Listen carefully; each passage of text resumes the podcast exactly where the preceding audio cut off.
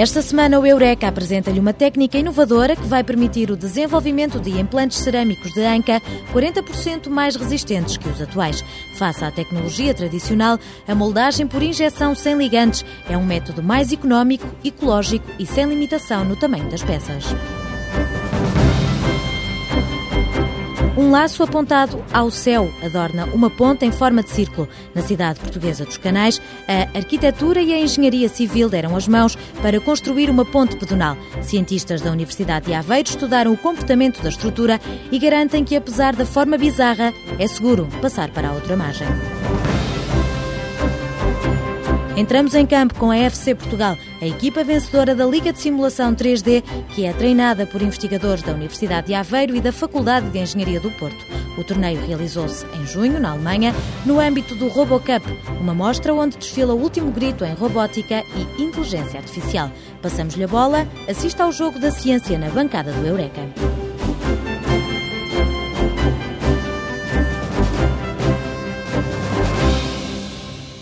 Farinha, ovos, açúcar, chocolate. Envolver tudo, vai ao forno e no final a massa transforma-se num bolo fofo. É assim na culinária, com ingredientes comestíveis, mas também no processo de fabrico de peças, as etapas podem assemelhar-se a uma receita. No laboratório do Departamento de Cerâmica e do Vidro também há pós, massa, moldes e até fornos, mas a diferença é que o produto final resiste a pressões bem mais fortes do que mastigar com os dentes. Ainda assim, José Maria Ferreira esclarece que as matérias naturais extraídas dos barreiros são bem mais frágeis do que os cerâmicos avançados. Os materiais tradicionais têm a ver com os cerâmicos à base de argilas, como sejam o pavimento, revestimento, os sanitários, porcelanas, faianças, greja, etc. Portanto, e os cerâmicos avançados são cerâmicos para usos mais exigentes, em que a temperatura de utilização é mais elevada, por exemplo, porque tem que ter propriedades mecânicas muito melhoradas, propriedades específicas que tem que responder aos requisitos que têm a ver com as aplicações. Para produzir cerâmicos avançados, o investigador da Universidade de Aveiro está a testar uma nova tecnologia chamada moldagem por injeção sem ligantes. Usam-se menos orgânicos e, devido à fluidez das suspensões à temperatura ambiente, enchem-se os moldes a pressões baixas e as peças consolidam por arrefecimento. Desta forma, as peças secas são colocadas no forno de sinterização, eliminando a queima de ligantes uma etapa crítica no processo tradicional. Se eu aquecer de repente isto, a peça desmorona, funde e perde a forma. Por outro lado, se aquecer a uma velocidade superior àquela em que os gases conseguem escapar-se através dos poros, criam-se pressões internas dentro da peça que rebentam com ela e, portanto, provocam defeitos e as peças vão para o refugo. Esta tecnologia inovadora de processamento funciona ainda como uma espécie de ecoponto das peças. Elas consolidam por arrefecimento, mas se por acaso eu verificar que elas têm um defeito, ponho-as de parte e deixo-as adquirir a temperatura ambiente e elas voltam a fluidificar. Portanto, posso fazer a reciclagem direta do material. José Maria Ferreira destaca as vantagens. Produzimos menos emissões de, de gases para a atmosfera, gastamos menos dinheiro,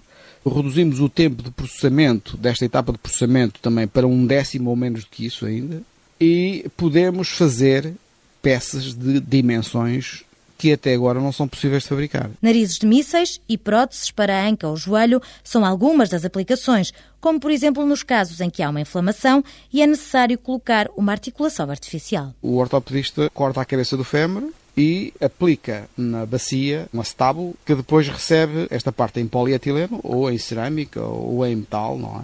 E onde funciona a cabeça do fémur. Portanto, isto, isto faz a articulação da anca, não é?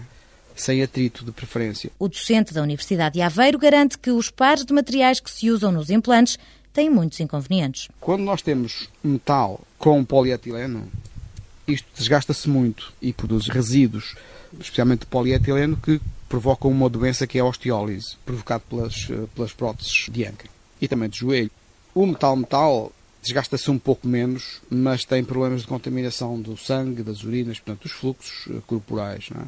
Passam a ter doses de metais muito superiores. Há quem fale de cerca de 50 vezes superior àquilo que era normal antes da operação. José Maria Ferreira enumera os benefícios dos cerâmicos avançados. Tem uma taxa de desgaste de 50 a 100 vezes inferior à dos outros pares. Não produz partículas que provocam osteólise, pode durar uma vida, porque tem uma resistência ao desgaste muito grande.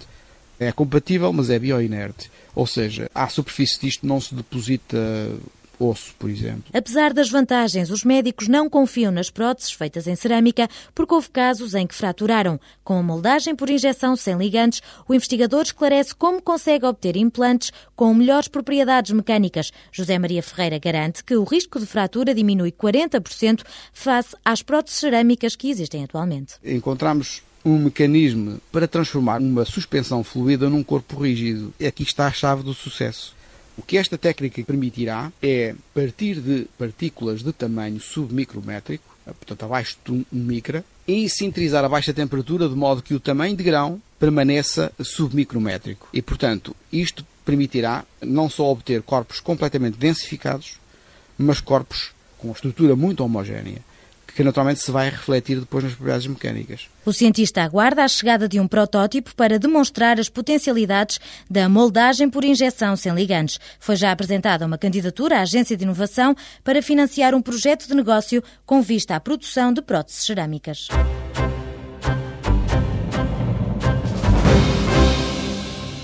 Para os que seguem na A25 vindos das praias da Vagueira, Barra ou Costa Nova, depois da placa que sinaliza a saída para Aveiro, espreitando pelo lado direito da estrada, os olhos cruzam-se com um laço, a fazer lembrar o símbolo da associação Abraço. Não é a solidariedade que mora ali, mas antes uma ponte que une três margens, ou não fosse esta a cidade portuguesa mais parecida com Veneza.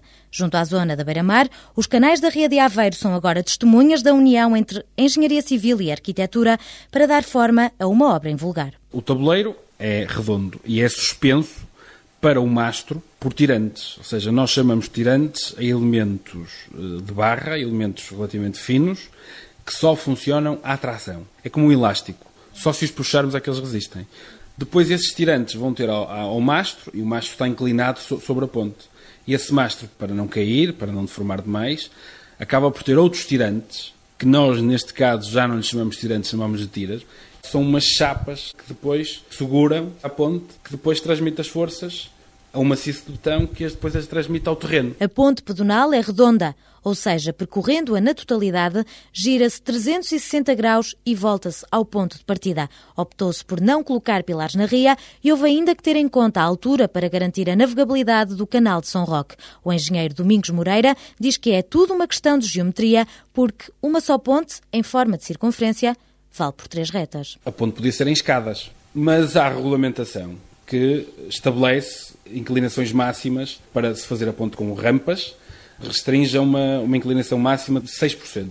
Para garantir isso, para irmos de um lado ao outro, chegando a uma altura que queríamos, temos que fazer um desenvolvimento mais comprido do que o simples atravessamento. Ou seja, pelo facto da ponte ser redonda, o percurso é mais comprido e, ao ser mais comprido, com os 6%, conseguimos subir a uma altura superior. Face à originalidade da obra, da autoria do arquiteto Luís Viegas, o engenheiro responsável por conceber a estrutura desenvolveu um conjunto de modelos virtuais. Para verificar se o que estava simulado correspondia à realidade, Domingos Moreira recorreu à Universidade de Aveiro para fazer ensaios que permitissem medir os parâmetros estruturais. Nós fazemos uma monitorização, é no fundo fazer o mesmo papel que o médico faz quando coloca um aparelho durante um dia e anda ali a medir a, a, a, sua pulsação durante um dia para saber se tem problemas de coração, se tem uma arritmia, se não tem. E nós fazemos o mesmo às estruturas. No fundo, essa monitorização, que nos vai permitir é perceber qual é a frequência própria da estrutura, como é que a estrutura se mexe, vai sentir durante a sua vida. A rigidez e o peso da estrutura são parâmetros difíceis de contabilizar nos modelos numéricos,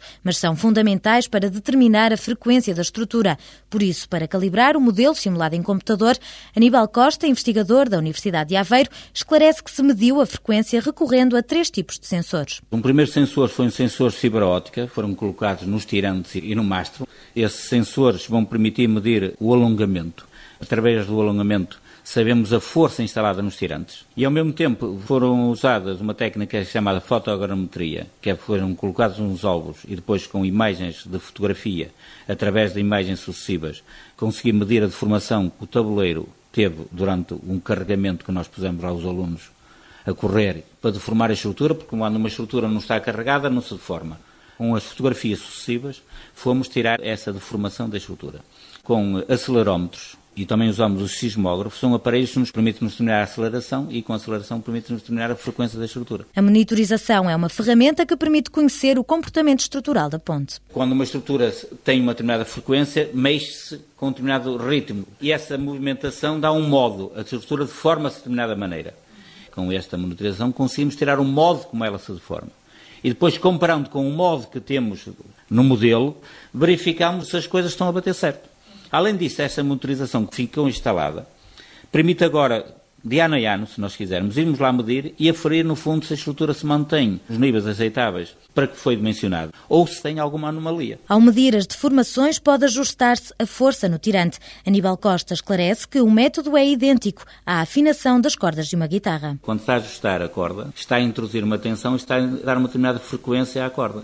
Esta frequência que houve, o som que é emitido, é de função da tensão que está instalada. E, portanto, nós lá, medindo a frequência da corda, conseguimos facilmente saber a tensão, o esforço estava instalado no tirante. E assim, facilmente ajustamos o esforço no tirante para ter uma determinada frequência no tabuleiro. O docente do Departamento de Engenharia Civil recorda que a preocupação do projetista era garantir que a frequência da ponte não seria igual à frequência das pessoas a passarem, já que isso provocaria o colapso. Ele sabia que a frequência predominante das pessoas a passar a pé andava entre 1 Hz e meio e 2 Hz e meio, e por isso, embora esta estrutura seja uma estrutura leve, procurou arranjar um sistema de cabos, é? introduzir um determinado esforço no cabo, levantou-se toda a ponte, uns bons centímetros, ou seja, deu-se uma maior rigidez àquele tramo, de maneira a introduzir na estrutura uma frequência acima dos 3 Hz, para fugir da gama de frequências, que seria aquela gama de frequências quando as pessoas vão a passar ou a correr, induzem na estrutura. E assim evitou o problema da ressonância. É como nos sismos. Se atingirem uma frequência igual à de um edifício, a estrutura cai. Neste caso, ajustando o esforço dos tirantes, colocou-se a frequência da ponte pedonal acima da frequência provocada pelo caminhar das pessoas, garantindo desta forma que a ponte pedonal circular é segura. A obra foi promovida pelo programa Averopolis e custou cerca de 500 mil euros.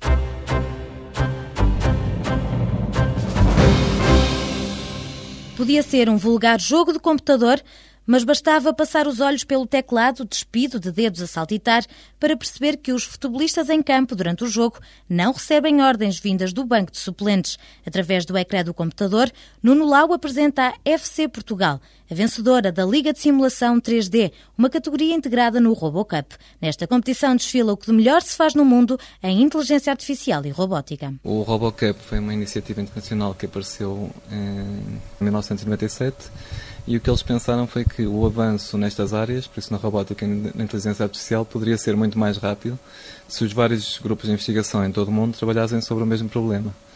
E então eles resolveram propor dois problemas, duas linhas de investigação, que são o futebol robótico e as missões de socorro e salvamento com robôs. E todos os anos organizam um campeonato mundial com várias categorias para se irem verificando quais é são os avanços e para ver a interação entre os diferentes grupos de investigação. A FC Portugal é uma equipa de futebol da Universidade de Aveiro e da Faculdade de Engenharia do Porto que participa na Liga de Simulação. Para a colocar a funcionar, os investigadores desenharam os algoritmos de decisão de cada robô. Todos os robôs têm exatamente as mesmas capacidades. Os robôs não existem, são robôs virtuais que existem apenas num simulador que é igual para todas as equipas. O que muda é a forma como os robôs decidem o que é que vão fazer. Ou seja, o que nós temos é dar inteligência ao robô. Todos os robôs têm a mesma capacidade de correr, têm a mesma capacidade de chutar, têm a mesma capacidade de olhar à sua volta nenhum robô tem o conhecimento total do que se passa no mundo. Isso é um dos desafios. Os robôs têm apenas uma visão parcial e imprecisa do campo. Face a esta limitação, Nuno Lau esclarece como se coordenam os jogadores dentro das quatro linhas. Criamos as arquiteturas dos agentes, Fazemos também a parte da decisão, como é que eles vão decidir da melhor forma, a parte da cooperação e uma parte também é muito importante, que é a parte da comunicação. Por isso os robôs têm algumas capacidades de comunicação entre eles, podem falar uns com os outros, digamos, comunicar mensagens muito curtas. No entanto, essas mensagens são muito importantes para nós conseguirmos que realmente eles se coordenem de forma eficaz. Ligados em rede, cada robô tem um programa de software adequado à posição que ocupa no campo. No jogo, o simulador define o que cada jogador pode fazer. Cada robô virtual tem um conjunto de ações muito limitadas. O guarda-redes pode tentar apanhar a bola. Eles, quando querem andar para a frente, têm de dizer com que potência querem andar. Quando querem rodar, têm de dizer o ângulo que querem rodar. Quando querem chutar, também. E o simulador é que implementa um mundo virtual em que estas ações vão ser executadas. As equipas adaptam-se ao simulador e constroem, com base nas regras que o simulador implementa, o melhor algoritmo de decisão que conseguirem e o melhor mecanismo de coordenação que conseguirem. As regras dizem que para comunicar, os robôs enviam e recebem dados, tendo sempre como intermediário o simulador. De ano para ano, o grau de dificuldade aumenta e é ele quem dita as exigências. O investigador da Universidade de Aveiro explica que depois de soar o apito do árbitro, os jogadores exprimem em linguagem futebolística a inteligência artificial que têm dentro de si. Decidem completamente sozinhos e por si. Um robô não sabe o que é que o outro vai decidir, e nós também não sabemos o que é que eles vão decidir para uma determinada situação. Nós tentamos programá-lo para prever eh, o que é que eles devem decidir nas várias situações, mas o conjunto de situações possíveis num jogo de futebol é infinito. Uhum. E eles muitas vezes descobrem coisas que nós não estamos a ver sequer. Ou seja, é normal nós durante um jogo vermos que o robô fez uma jogada muito boa, que nós não tínhamos pensado que fosse possível. Para vencer, há que estar atento às fragilidades do adversário. A estratégia da FC Portugal passa por um modelo de táticas, formações e tipos de jogadores. Uma tática é qualquer coisa muito semelhante àquilo que no futebol se fala quando se diz que é um 4-3-3 ou um 4-4-2. E nós, dentro de uma estratégia para um determinado jogo, podemos dizer que eles têm a possibilidade de jogar em várias táticas.